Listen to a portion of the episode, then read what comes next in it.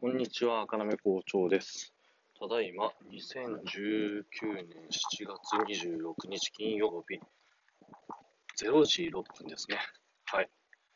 もう、毎日更新っていうのをやめたんで、もうその日の24時とかっていうのはやめますね。はい。赤目校長です。あのー、前回はですね、相変わらずこのラジオは大内ラジオってことで、前回地震祭があったんですよね。その後に収録したと思うんですけど、その日から土地の方に関しては今、工事が始まっていて、地盤改良ですね。あのーなんだっけ、ショベルカーとか、まあ、ショベルカーとかっていうのはあれですけど、でっかいあのビルが建つような工事現場じゃないんで、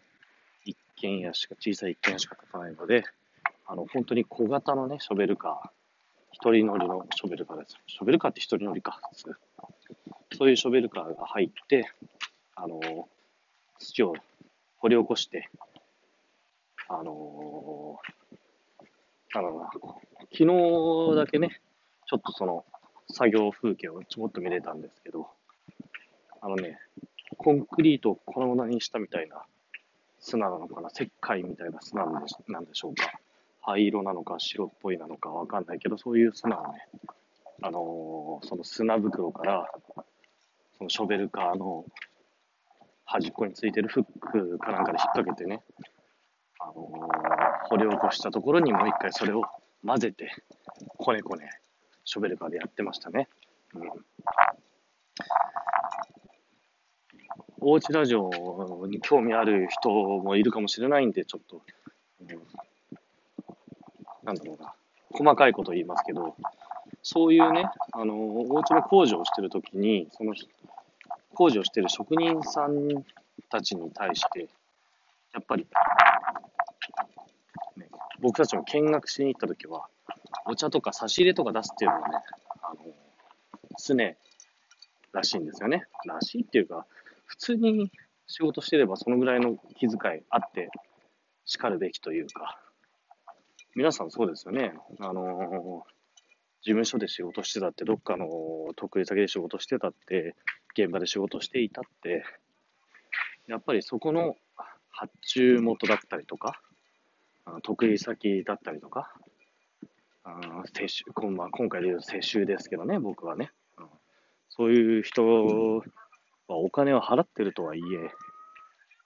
実際ね、仕事をしてる人たちに対して、あの、ねぎらいの気持ちっていうのを、あの感じるわけですから、まあ感じないようなサイコパスの人たちも大勢いるのは知ってますよ。知ってますけど、そういう気持ちがあるんであれば、お茶の一杯、コーヒーの一杯、ね、おごるというか、おごるっていう言い方も、ね、その気持ちっていうか、その態度自体がおごり高ぶってますよね。あのーお茶をどうぞって、喉乾いたでしょうって。まあ、ひいては、その、作業を滞りなく済ませてくれるために、お茶やご飯を、まあ、おにぎりとかね、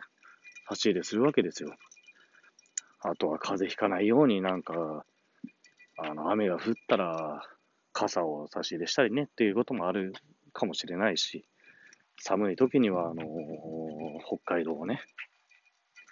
あ差し出すとか、もしかしたらもう一世代前とかだったら、あ、寒いでしょうって言ってね、そこに一斗缶の、ね、カンカン持って行って、火でもつけてあげるっていうこともあったかもしれない。うん、まあ、それが、ねぎらいの気持ちというか、まあ、当たり前のように感じる気持ちだと思うんですが、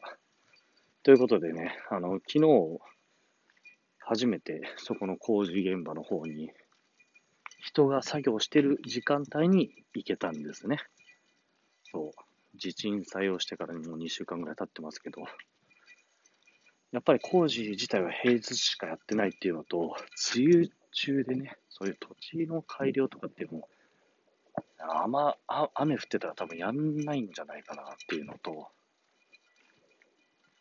うんまあ、そもそもね、今回収録しようとしてるのが、あ今、僕もその症状の真っ只中なんですけど、僕、右も左目も真っ赤なんですよね。そして昨日まで熱が、高熱が結構出ていて、昨日は、まあ、久しぶりに休んだというか自宅作業をしてたんです。自宅作業をしていたから、その昼間の時間に土地の方の作業を見に行くことができたっていうわけなんですけど、あのー、今年はね、去年と比べてね、梅雨が長かったのと、すごく気温が低かったですよね。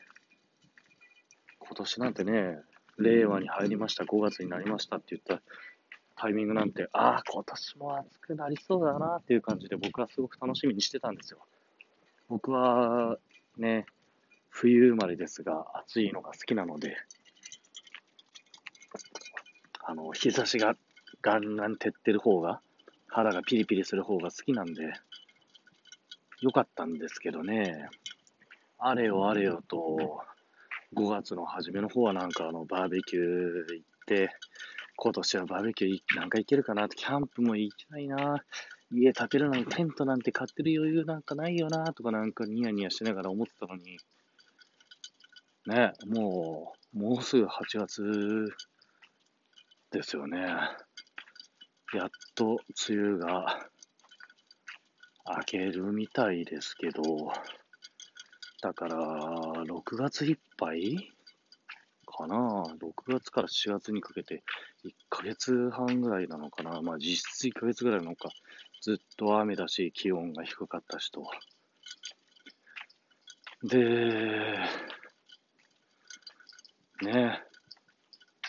夏風邪っていうには、はばかられるぐらい夏じゃなかったんですけど、私の息子の幼稚園長男、幼稚園年長長男ね、アデノウイルスっていう風邪にかかりまして、1週間ぐらい38度ぐらいの熱出てたんですよね。38度なんて、ねえ、あ、そうか。地震さんの時もう熱出てましたよね。そうだ、そうだ。そう、それで目も、ま、真っ赤になっちゃってね。結膜炎みたいになっちゃって。そう、前回、前々回と聞いてくれた人たちにになったら、ね、こう、ああ、答え合わせだって思うかもしれないですけど、そう、検査したらアデノウイルスというウイルスだったんですね。で、先週の木曜日ぐらいかな、治って、で、ね、み、あの、無事、遠足、最後の、その、夏休みの前の、最後の遠足、お泊まりの遠足にも行けましたという感じになったんですけど、よかったねって言って、遠足、泊まりの遠足から帰ってきた次の日、僕も妻もね、長男の弟、次男の方もね、幼稚園に迎えに行ったんですけど、その日の次の日だ。その日の次の日。土曜日に迎えに行って、幼稚園に迎えに行って、明けて日曜日。じゃないよ。私は迎えに行った前日からもう目がなんかね、おかしかったんですよ。結膜炎みたいな目になっちゃって。これは映ったんだろうなとは思ってたんですね。それがまるまる1週間前だ。金曜日の夜だったんで。そう。それで、ああ、目、目だけ映ったのかなと思ってたんですよね。結膜炎みたいになると。目が確かに、なんかゴロゴロして、目がちょっと腫れてきたな、目が赤いな、目やにが出てくるな、と思っていたんですけど、まあ僕は、それをね、甘か、見ちゃいましたね。金曜日の夜仕事だったんです。朝まで仕事で、朝帰ってきて、長男が幼稚園からでは泊まり保育、お泊まりの遠足から帰ってくるっていうんで、次男とね、あの幼稚園まで全速、全速力じゃないですけど、まあ、かけっこで行ってね、帰りもかけっこで戻ってきて、で、その日の夕方、あの、町内会みたいなところの祭りがあって、ね、妻たち、妻と子供二人は、あのー、自転車で、三人乗りで行ってたんですけど、僕だけ自転車が近くの駅まで置いてきちゃったもんですから、ねえ、ダッシュでね、行ったんですよ。久しぶりですよ。一日でこんな走ったんじことねえんじゃないかっていうぐらいね、バカみたいに走ったんですよね。明けた次の日の日曜日ね、体は全身痛いし、目は真っ赤だし、もう体調悪くなっちゃって、で、そっからね、今日の、今、木曜日の夜、明けて金曜です。0時金曜日ですよ。